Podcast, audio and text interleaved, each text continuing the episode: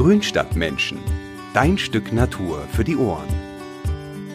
Hallo liebe Grünstadtmenschen und herzlich willkommen zu einer neuen Folge.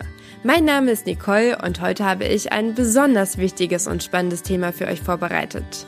Heute habe ich nämlich Antje eingeladen, um mit ihr über Bienen zu sprechen.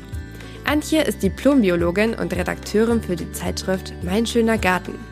Bevor es aber mit dem Gespräch zwischen ihr und mir losgeht, nochmal kurz ein paar Fakten.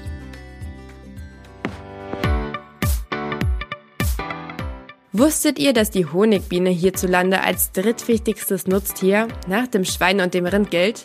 Ohne sie gäbe es keine oder sagen wir mal nur sehr wenige Erdbeeren, Äpfel und auch viele weitere Obst- und Gemüsearten. Aber auch die Wildbienen sind wichtig. In Deutschland leben ungefähr 561 Wildbienenarten. Mehr als die Hälfte, genauer gesagt 52 Prozent. Und ich sage jetzt die Zahl nochmal ganz bewusst, weil es einfach so krass ist. 52 Prozent von ihnen gelten als bedroht und stehen auf der roten Liste der Bienen Deutschlands. Sie verschwinden in erster Linie, weil der Mensch ihre Lebensräume, insbesondere ihre Nistplätze, zerstört. Und genau deswegen ist diese Folge hier so wichtig. Denn jeder von uns kann den Bienen helfen. Also, schön, dass du eingeschaltet hast. Wenn euch dieser Podcast hier gefällt, dann abonniert ihn auch gerne kostenlos. Damit würdet ihr mich wahnsinnig unterstützen. Ihr könnt auch gerne der Facebook-Gruppe beitreten, da tauschen sich auch schon einige von euch echt toll aus. Oder ihr folgt mir auf Instagram, um keine neue Folge mehr zu verpassen. Aber ihr wollt ja nicht nur wissen, wie ihr den Podcast hier unterstützen könnt, sondern ihr wolltet ja vor allem wissen, wie man Bienen helfen kann. Also, lasst uns gemeinsam Antje begrüßen. Hallo Antje und herzlich willkommen im Podcast. Ja, hallo. Auf die Folge zum Thema Bienen habe ich mich persönlich schon besonders gefreut, weil ich das Thema einfach, ja, extrem spannend und vor allem auch wichtig finde. Ja, da bist du zum Glück nicht die Einzige. ja. Seit wann interessierst du dich denn für Bienen und warum liegt dir das Thema so sehr am Herzen? Ja, ich war eigentlich als als Kind schon als Bienenretterin unterwegs und ich habe äh, immer, wenn ich eine schwache oder leblos aussehende Biene irgendwo gefunden habe auf dem Boden, habe ich gleich hingerannt mit einem Löffelchen Honig und habe dir das so hingeschoben und war dann immer ganz fasziniert, wenn die mit dem Rüssel dann angefangen hat, ähm, den Honig aufzusaugen und ich habe mich auch immer wahnsinnig gefreut, wenn sie dann wieder weggeflogen ist. Aber ähm, da wusste ich auch noch nicht, dass Honigbienen sowieso oft nur sechs Wochen leben und vielleicht waren die einfach dann eben am Ende ihrer Lebenszeit. Aber vielleicht habe ich ihnen auch noch ein bisschen Lebenszeit dadurch bescheren können. Ja, aber ich bin eigentlich von Haus aus eben nicht nur Redakteurin, sondern auch Biologin und so interessiert mich eigentlich sowieso äh, immer, was um mich herum alles äh, fliegt und passiert und was in der Natur so los ist. Und äh, vor allem eben faszinieren mich eben auch die, die Bienen und in letzter Zeit auch die, die Wildbienen ist auch im Sommer jetzt faszinierend, wenn man unter Bäumen steht oder in, an einem Staudenbeet und man hört da fleißig summen, dann geht mir auch immer das Herz auf. Ja, und ich finde, es ist halt umso wichtiger, dass wir uns heute unterhalten und hoffentlich einen Beitrag dazu leisten, dass genau dieses Summen halt nicht verstummt. Ja, und ich würde sagen, da komme ich auch schon direkt zu meiner nächsten Frage. Warum sterben denn immer mehr Bienen und warum ist das so ein Problem? In letzter Zeit hat man eben tatsächlich einen deutlichen Rückgang bei den Bienen festgestellt und insbesondere eben auch bei den Wildbienen. Mehr als die Hälfte gilt tatsächlich heutzutage mehr oder weniger als gefährdet. Und ähm, Schuld äh, daran ist vor allem eben die Zerstörung ihrer Lebensräume, weil damit fehlen ihnen einfach Nistmöglichkeiten und auch wichtige Nahrungsquellen, eben auch die nektar- und pollenreichen Blüten. Und es spielt natürlich auch die industrielle Landwirtschaft eine große Rolle mit den vielen Monokulturen und den eben leider auch immer noch sehr intensiven Pestizid einsetzen und das hat natürlich auch einen äh, schon einen negativen Einfluss auf die Bienenbestände. Und wichtig sind dann eben auch Schutzmaßnahmen, die man in Angriff nehmen sollte, eben lieber heute als morgen. Aber auch jeder Einzelne kann eben auch was tun, um den Bienen zu helfen. Ich würde sagen, da gehen wir vielleicht leider mal näher drauf ein, was wirklich jeder Einzelne von uns tun kann. Aber vielleicht kannst du vorher noch mal kurz erläutern, warum Bienen so wichtig für die Natur und natürlich auch für uns Menschen sind. Ja, Bienen eben die, darunter versteht man eben die Honigbienen und auch die Wildbienen, zu denen auch die Hummeln zählen. Die sind für uns natürlich ganz, ganz wichtige Bestäuber. Die bestäuben eben nicht nur die Blumen, also die Zierpflanzen und was wir im Garten in den Beeten haben, sondern eben auch unsere Kulturpflanzen, also auch Obst und Gemüse. Und äh, erst wenn die bestäubt werden, dann können wir eben auch ernten. Das heißt, wenn es immer weniger Bienen gibt oder wenn es irgendwann gar keine Bienen mehr geben sollte, dann fällt auch unsere Ernte viel, viel geringer aus. Ja, ähm, ich habe in der letzten Folge mit Dieke über Insektenstauden gesprochen und der hat das mit dem Satz keine Biene, keine Birne eigentlich ganz gut auf den Punkt gebracht, finde ich. Übrigens habe ich letztens auch gelesen, dass in China die Situation mit den Bienen so drastisch ist, dass viele Chinesen wohl noch nie eine lebendige Biene gesehen haben.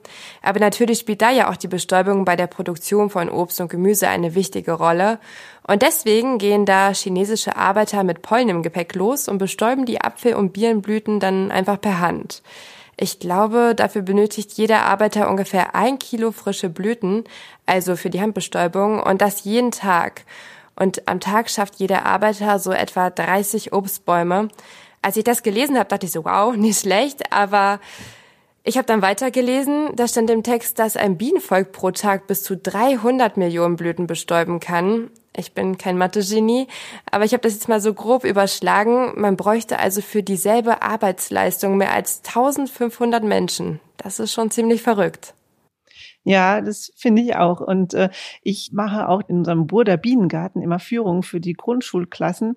Und ähm, ich zeige dann auch immer ein Foto von Chinesen, wie sie auf den Bäumen in China ähm, sitzen oder stehen und sage dann den Kindern immer zu, ähm, auch übrigens, so sehen die Bienen übrigens in China aus. Und äh, dann gucken sie erstmal ganz verdutzt und sind ein bisschen irritiert. Und äh, wenn ich dann aber sage, dass es eben in China schon viel zu wenig Bienen gibt und dass eben die Bestäubungsarbeit eben so, wie du gerade erzählt hast, eben durch die Menschen eben geleistet werden muss, dann wird ihnen schnell klar, wie wichtig eigentlich die Bienen für uns sind und äh, dass wir es hier äh, auf keinen Fall so weit eben kommen lassen sollten. Ja, ich finde, das ist auf jeden Fall ein gutes Beispiel.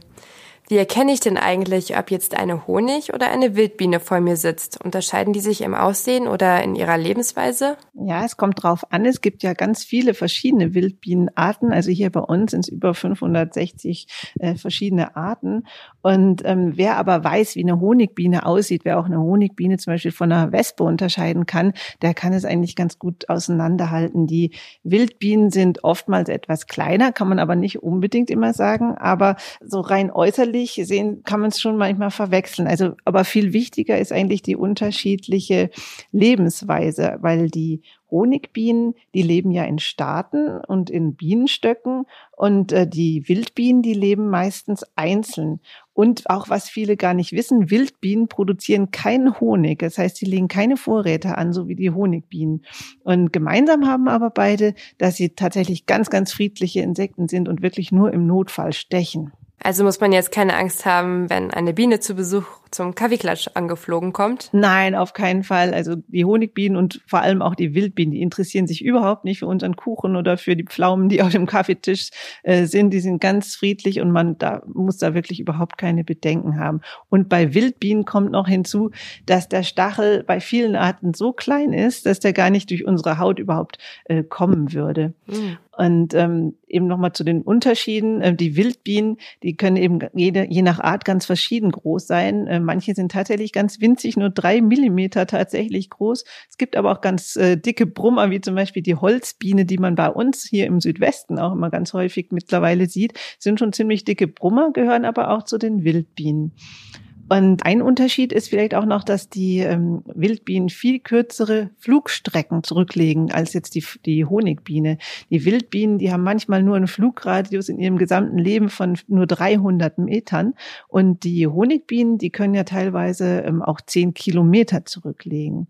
Also das ist schon ein wichtiger Unterschied. Und dann auch von der Lebensweise, die Wildbienen, die überwintern nicht als erwachsene Biene, sondern die erwachsenen Weibchen, die legen eben ihre Eier und Danach ist ihre Lebenszeit beendet und das ist meistens vor dem Winter. Nur wenige Arten überwintern tatsächlich als erwachsene Biene. Die meisten überwintern als Larve oder als Puppe oder Vorpuppe, sagt man auch, in ihren Brutkammern. Die Honigbiene dagegen, Da gibt es die sogenannten Winterbienen, die tatsächlich mit der Königin dann im Bienenstock ähm, überwintern können. Ein Teil der ähm, Arbeiterinnen macht das zumindest. Und ähm, beiden gemeinsam ist aber, dass die Arbeiterinnen von den Honigbienen und auch die Wildbienen nur wenige Wochen alt werden, hatte ich ja vorhin auch schon mal erwähnt. Meistens sind es tatsächlich nur sechs Wochen. Also ich erkläre den Kindern bei den Führungen dann immer, ähm, das sind, ist gerade mal so lang, wie eure Sommerferien sind. Also sind immer viele ganz erstaunt, dass es wirklich nur so kurz ist. Und das heißt, eine Wildbiene, die ihre Eier legt in einer Saison, die erlebt meistens gar nicht selbst, wie der Nachwuchs dann schlüpft, sondern die ist dann gestorben und die nächste Generation, die schlüpft dann eben im nächsten Jahr. Und wenn man nochmal zur Bestäubungsleistung, zu deiner Frage vorhin zurückgehen möchte, ähm, die Wildbienen gelten eigentlich sogar als die besseren Bestäuber als die Honigbiene, weil durch die große Artenvielfalt und auch durch die Art und Weise, wie sie eben die Blüten bestäuben, haben sie eine größere Bestäubungsleistung und sind deswegen eben auch für viele Pflanzen einfach unverzichtbar. Und man muss eben leider sagen, dass von den Wildbienen mehr als die Hälfte, wie gesagt, vom Aussterben äh, bedroht sind und sie auch deswegen so ganz dringend unsere Hilfe brauchen. Ja, und genau, weil sie auch so ein kurzes Leben haben und natürlich so wichtig für uns sind sollten wir ihnen dieses Leben so schön wie möglich gestalten und sie mit zahlreichen Blüten unterstützen, finde ich. Kann man denn jetzt trotzdem sagen, welche stärker gefährdet ist, die Honig oder die Wildbiene? Äh, man muss wissen, dass die Honigbiene, wie wir sie heute kennen, eigentlich wie auch eine Milchkuh eigentlich ein Nutztier geworden ist. Das heißt, sie werden vom Imker gezüchtet. Ähm, es gibt mittlerweile bei den Bienen richtige Hochleistungsrassen, die eben viel Honig produzieren sollen. Und die leben eben in ihren Bienenstöcken und produzieren fleißig Honig. Und sie kümmert sich auch der Imker. Das heißt, der Imker versorgt sie im Winter, behandelt gegen Krankheiten, stellt auch die Bienenstöcke im Zweifel auch dahin, wo eben noch mehr Nahrung, mehr Blüten zu finden sind. Aber natürlich ist auch die Honigbiene durch die ganzen Umweltbelastungen sehr gefährdet, ähm, reagiert natürlich auch auf die ganzen ähm, Umweltbedingungen, wie wir sie heute haben. Aber sie hat immerhin noch den Imker. Und den haben eben unsere Wildbienen nicht. Die sind ganz für sich allein gestellt und reagieren auch viel sensibler auf Umwelteinflüsse wie jetzt Pestizide. Bloß merken wir es oft meistens gar nicht, weil als normale Gartennutzer oder Gartenbesitzer sehen zwar Bienen, aber wissen gar nicht, ist es die eine oder die andere. Und wenn die eine mal nicht mehr da ist, fällt uns das gar nicht auf. Und das ist eben so das Fatale. Eben die, die Wildbienen sind an sich viel stärker gefährdet. Sie sind im Stillen sozusagen verborgen und für uns oft meistens gar nicht so nachvollziehbar. Und äh, wie gesagt, eben leben beide nur wenige Wochen. Und in dieser Zeit ist es gerade für die Wildbienen eben wichtig, dass sie da auch für ihren Nachwuchs sorgen können. Und wenn sie das eben aus irgendwelchen Gründen, weil die Pflanzen fehlen oder weil die äh, Lebensräume weg sind, nicht können, dann sieht es eben für die ein oder andere Art eben ganz schnell schlecht aus. Du, liebe Antje, du unterstützt ja auch die Initiative Be Better. Mit zwei anderen Kolleginnen von uns, Karina, die war auch schon mal in einer Podcast-Folge, und Conny, hast du den Bienenerlebnisgarten in Offenburg kreiert, von denen hast ja auch eben gerade schon mal ein bisschen erzählt. Mhm, ja. Magst du uns denn über Bee Better noch mal ein bisschen mehr erzählen und auch über den Bienengarten? Also, wie viele Blütenpflanzen wurden denn da angepflanzt und was habt ihr dabei alles so beachtet? Genau, vielleicht noch mal zu Bee Better. Also, das ist eine ganz tolle Initiative, die Burda Home ins Leben gerufen hat. Es ist eine bundesweite Initiative zusammen mit verschiedenen Partnern, wie zum Beispiel Neudorf und Lidl und WWF ist auch dabei. Und äh, dadurch wird den Bienen quasi ähm, eine Plattform gegeben und, und soll den, die Menschen einfach auch nochmal stärker sensibilisieren und sagen, die Biene braucht jetzt unseren Schutz. Es ist wirklich kurz vor zwölf und wir müssen was tun und jeder Einzelne kann eben dazu beitragen. Und wir versuchen eben von Be Better das Ganze in die Welt noch mehr stärker hinauszutragen, ähm, sei es jetzt durch verschiedene Beiträge in unseren äh, Burda-Zeitschriften oder es gibt eben seit letztem Jahr erstmalig auch den Be Better Award.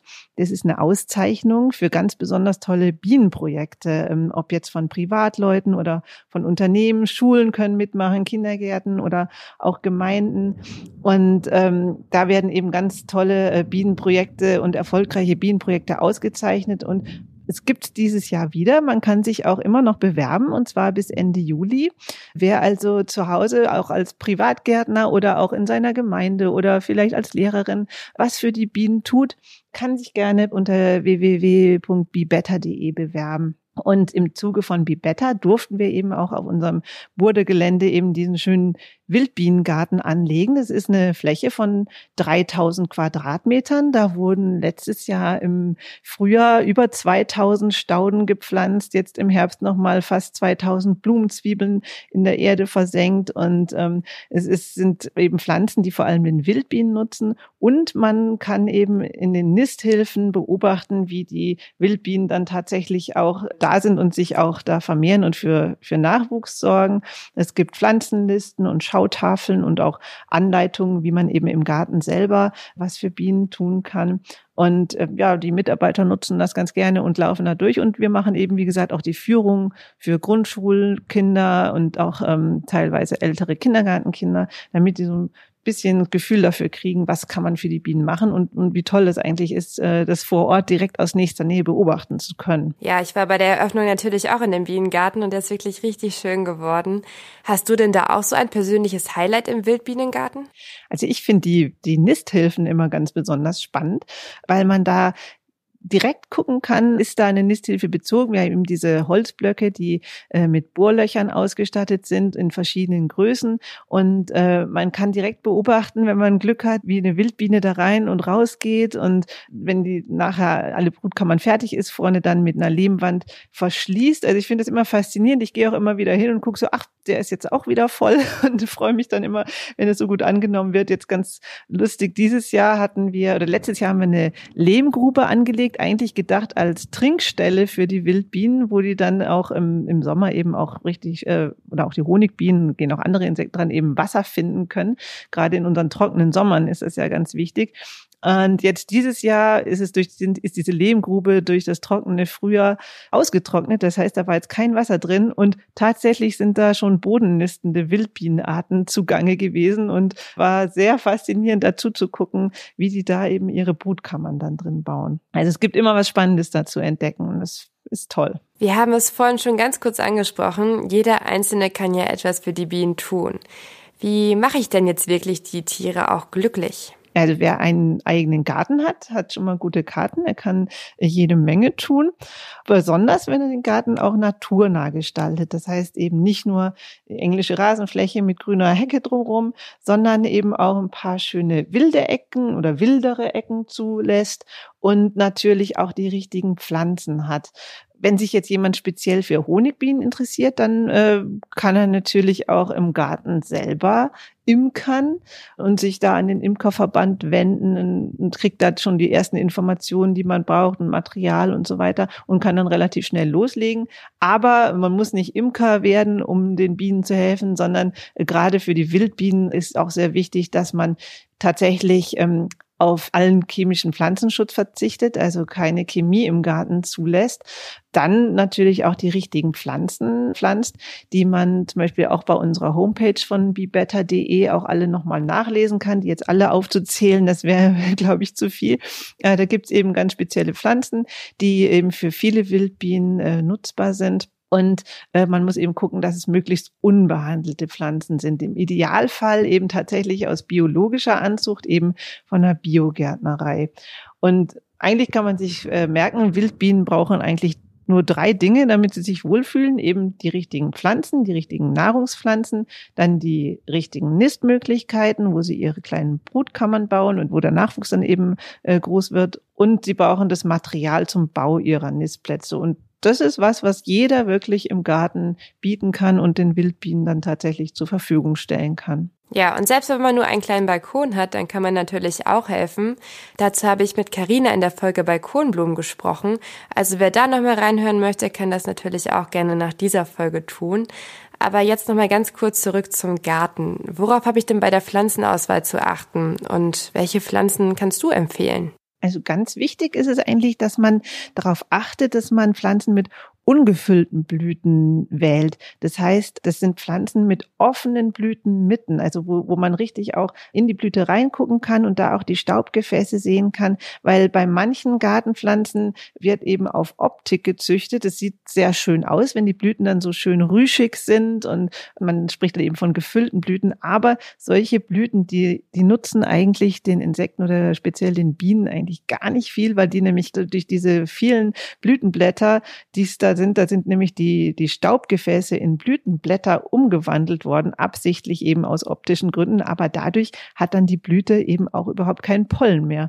Und auch an den Nektar, wenn die Blüte überhaupt noch Nektar dann eben hat, äh, kommen die Bienen ganz schlecht ran. Deswegen sollte man darauf achten, eben diese Pflanzen mit offenen Blüten zu kaufen und auch nicht unbedingt ähm, Exoten, die hier normalerweise in der Natur gar nicht vorkommen, weil die halten auch meistens eben wenig Nektar und auch äh, kaum den richtigen Pollen für unsere Bienen bereit. Jetzt gerade für den Balkon empfehle ich immer gerne Kräuter, weil ähm, die kann jeder im Topf, wenn der Balkon sonnig ist, auf einem sonnigen Balkon pflanzen. Und wichtig ist da einfach nur, dass man die Kräuter auch zur Blüte kommen lässt. Vielleicht dann einfach für sich immer nur in Etappen erntet, einen Teil dann zur Blüte kommen lässt, weil dann haben wir alle was davon. Wir können die Kräuter teilweise ernten und über die Blüten zum Beispiel von Thymian oder Salbei Minze und auch Borage oder Rosmarin, da freuen sich dann eben auch die Bienen und das geht auch auf jedem kleinen Balkon, der ein bisschen Sonne abkriegt. Ja, oder wenn man mal zu viel ausgesät hat, dann auch einfach mal die Gemüsepflanzen stehen lassen und blühen lassen. Da freuen sich die Bienen ja nämlich auch drüber. Mhm, genau. Und was ich noch zu Kräutern sagen wollte, ich habe mir jetzt letztens so Zier- und Gewürzschnittlauch äh, gekauft. Der hat ja auch so richtig schöne lila Blüten. Und als ich ihn dann eingetopft habe, ich glaube, das hat ungelogen nur ja eine Minute, wenn überhaupt, gedauert. Da kam dann die erste Biene angeflogen, hat sich gefreut und ja, ich habe mich dann auch gefreut. Ja, genau. Also das ist also eine ganz tolle Möglichkeit, wie man eben im, im Kleinen schon schon viel erreichen kann. Und eben nochmal vielleicht zu den Pflanzen kurz. Bei den Wildbienen, da stehen Wildstauden auch ganz hoch im im Kurs. Das sind Arten, die auch in der Natur draußen auf den Blumenwiesen wachsen. Und äh, die kann man sich eben auch ganz einfach in den Garten holen.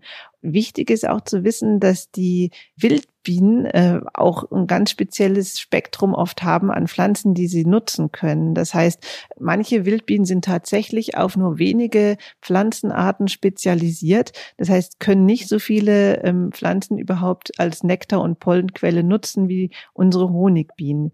Umgekehrt ist es aber so, dass wenn wir jetzt ganz gezielt Wildbienenpflanzen in, im Garten haben, die können auch die Honigbienen nutzen, weil die Honigbienen haben kein so enges Spektrum. Die sammeln bei, bei vielen Pflanzenarten Nektar und Pollen und sie sind einfach weniger wählerisch. Das heißt, wenn man explizit Wildbienenpflanzen im Garten hat, da kann man überhaupt nichts falsch machen. Hast du denn eigentlich auch eine Lieblingspflanze? Also ich persönlich habe eigentlich, äh, meine Lieblingspflanze ist immer das Wiesenschaumkraut, weil das wächst, so, blüht so schön im April und wenn das Wiesenschaumkraut blüht, dann ist endlich der Frühling da. Ähm, und Wiesenschaumkraut mögen die Bienen auch, aber wenn ich jetzt eine Biene wäre, dann wäre meine ähm, Lieblingspflanze, glaube ich, der Natternkopf.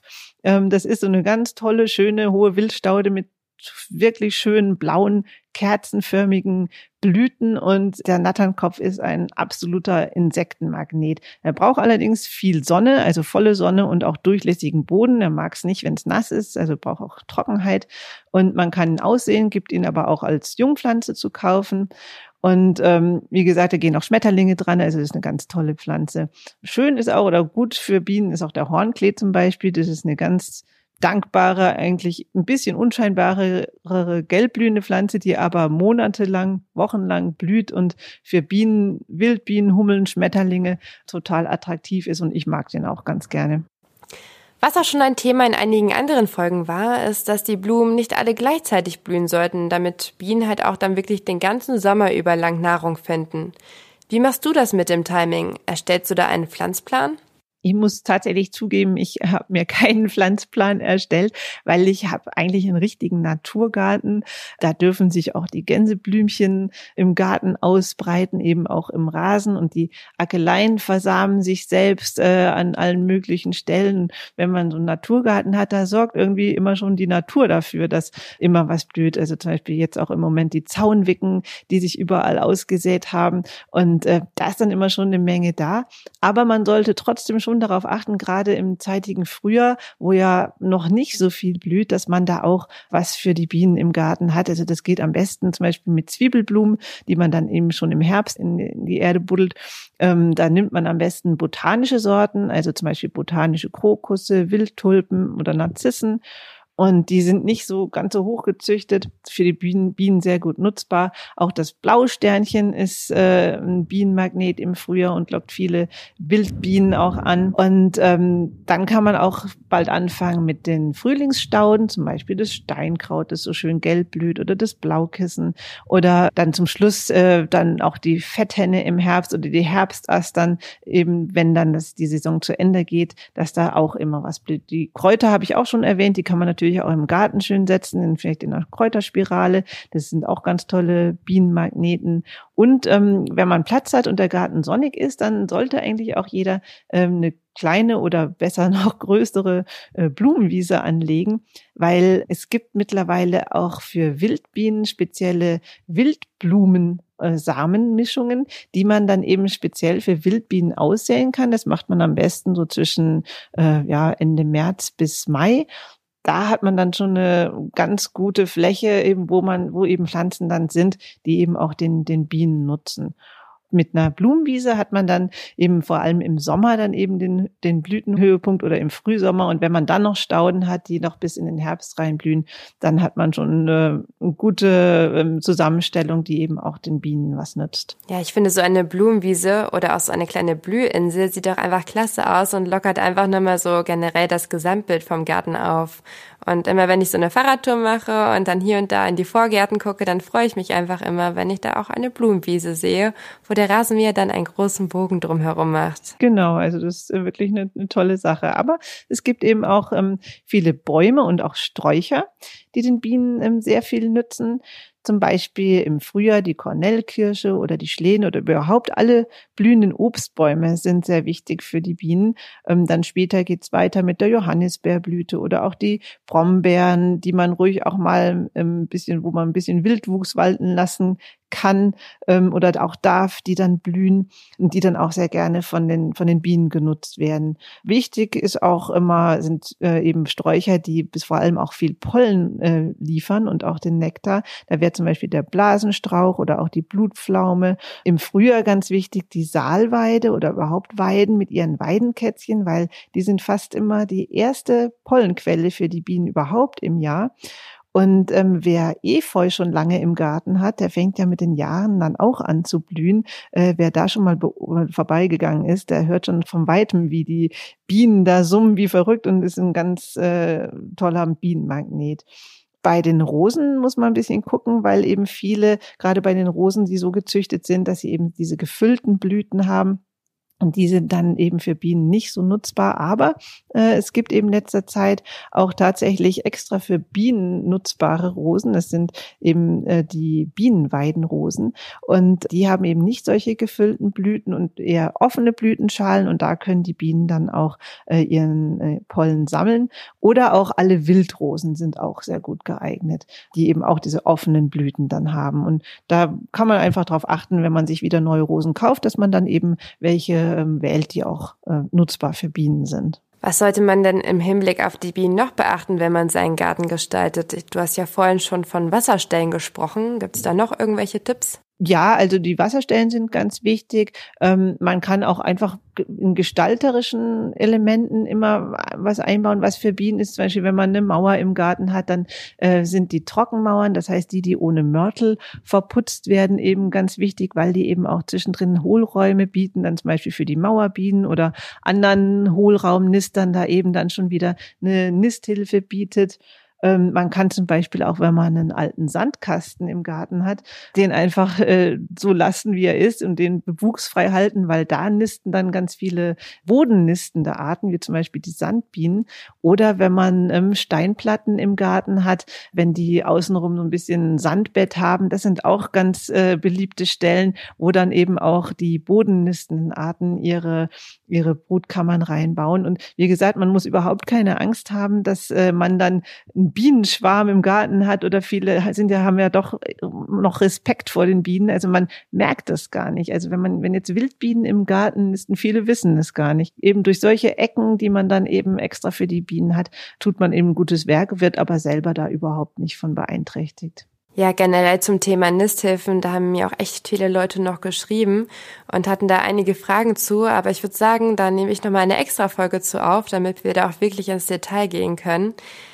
Ich habe jetzt von meiner Seite aus keine Fragen mehr an dich. Möchtest du noch irgendwie was loswerden vielleicht? Also ich finde es immer ganz wichtig, dass man gerade im Hobbygartenbereich auch wirklich auf ähm, Pflanzenschutzmittel verzichtet, weil wenn man die richtigen Arten hat und auch ein bisschen auf Standorte achtet, dann braucht man im, im normalen Hobbygarten keine Pflanzenschutzmittel. Und damit hat man schon wirklich einen großen Schritt getan, um die Bienen und nicht nur die Bienen, sondern auch überhaupt die ganze Umwelt zu schützen. Und auch mit Düngen sollte man in, in, heutiger Zeit ruhig vorsichtiger sein. Also wenn man organisch düngt, wenn man einen Kompost hat, dann äh, reicht das meiner Meinung aus für den Hausgarten und man muss nicht unbedingt mit Chemie dann immer den Garten beackern. Und wie gesagt, die Bienen freuen sich und ich auch.